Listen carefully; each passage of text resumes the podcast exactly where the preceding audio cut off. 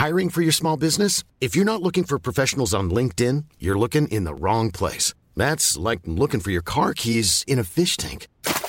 LinkedIn helps you hire professionals you can't find anywhere else, even those who aren't actively searching for a new job but might be open to the perfect role. In a given month, over 70% of LinkedIn users don't even visit other leading job sites. So start looking in the right place. With LinkedIn, you can hire professionals like a professional. Post your free job on linkedin.com slash people today.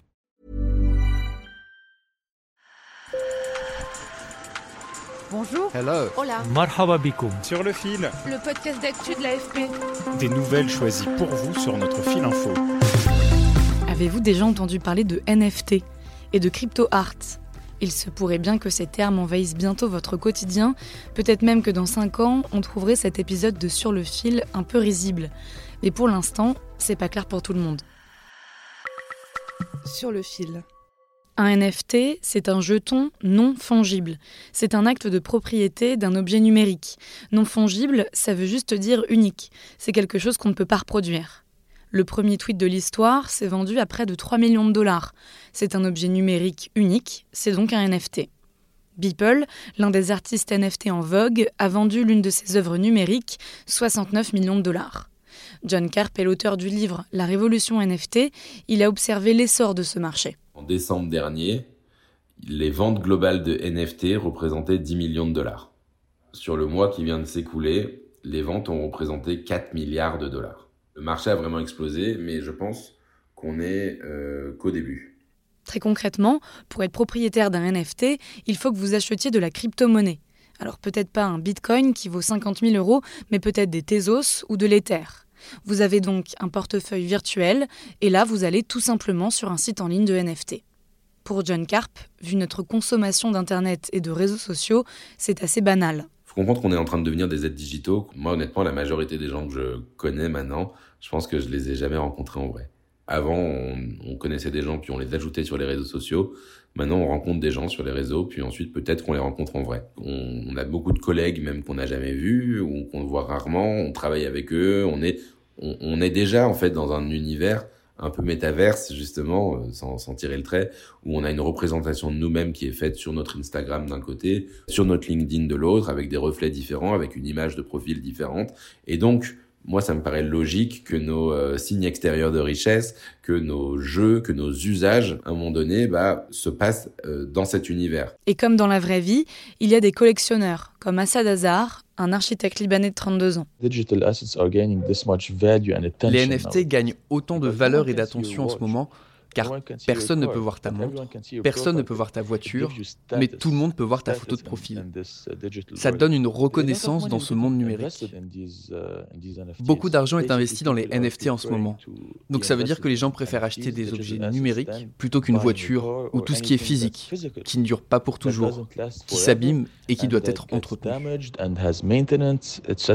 Il expose donc ses œuvres sur Twitter ou sur WhatsApp. En photo de profil, il a un des 10 000 Claymates, un petit personnage en argile qui a été composé par un algorithme et qui lui a valu 30 000 dollars. Ce qui plaît à ce collectionneur, c'est aussi le fait d'être propriétaire de l'œuvre et de savoir exactement à qui elle avait appartenu auparavant. C'est la technologie de la blockchain qui permet cela, une base de données en ligne ultra sécurisée. Et l'artiste y trouve aussi son compte, car grâce au NFT, il peut toucher des droits d'auteur à chaque fois que son œuvre est revendue. Pour en parler, j'ai contacté Speak Cryptic, un artiste qui vit à Singapour et qui était exposé au Palais de Tokyo à Paris en 2015. Avec la pandémie, il a eu moins de travail et il a commencé à s'intéresser aux NFT. J'ai commencé en tant que street artiste. Mon objectif, c'est de faire connaître mon art à un maximum de personnes. Je me suis rendu compte qu'avec les NFT, il y avait un nouvel espace et une nouvelle audience. J'étais hyper enthousiaste. La spéculation, pour lui, très répandue dans le monde des NFT et des crypto-monnaies, ce n'est pas un problème.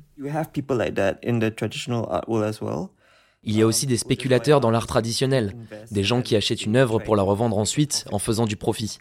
Ce qui ne me pose pas de problème. Mais je pense qu'avec les NFT, il y en a peut-être encore davantage, parce que dans la communauté NFT, on trouve des gens intelligents qui font de la finance. Ce sont des gens qui cherchent toujours à faire des investissements. Malgré cela, il dit avoir découvert une communauté extrêmement bienveillante et authentique. Selon John Carp, l'auteur du livre sur les NFT, ce qui se crée au sein de cette communauté, c'est le début d'une révolution. Pour lui, il y a actuellement une crise des démocraties et le mouvement crypto pourrait y apporter une solution. Le mouvement crypto qui se dit on va réinventer une société, donc aujourd'hui dans des mondes virtuels, mais demain peut-être dans des mondes réels. Quand vous êtes propriétaire terrien dans un métaverse, notamment dans Decentraland le plus connu, votre terrain vous permet de voter pour les assemblées générales du coup, de Decentraland pour décider des lois d'urbanisme, pour décider de qui a le droit de venir, pour décider de comment on se rémunère.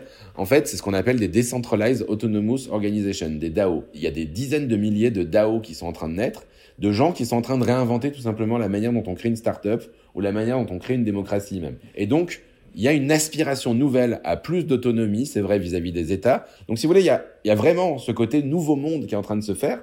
L'art en est qu'un des symptômes si vous voulez, et les artistes sont souvent en avance sur les évolutions de société, mais derrière, il y a un mouvement de fond qui, à mon avis, est en train de bâtir, en effet, toute une réflexion qu'on va peut-être voir émerger dans 10, 20, 30 ans sur euh, un nouveau modèle de société qui soit moins pyramidal. Et à mon avis, la révolution, elle est là. Il restera tout de même un problème à résoudre. Les crypto-monnaies nécessaires pour acheter des NFT sont extrêmement polluantes. On estime que cette année, la consommation annuelle du Bitcoin pourrait atteindre 128 TWh, soit 0,6% de la production électrique mondiale, ou 10 fois plus que Google en 2019 avec ses centres de données. Sur le fil revient demain. Merci de nous avoir écoutés et bonne journée.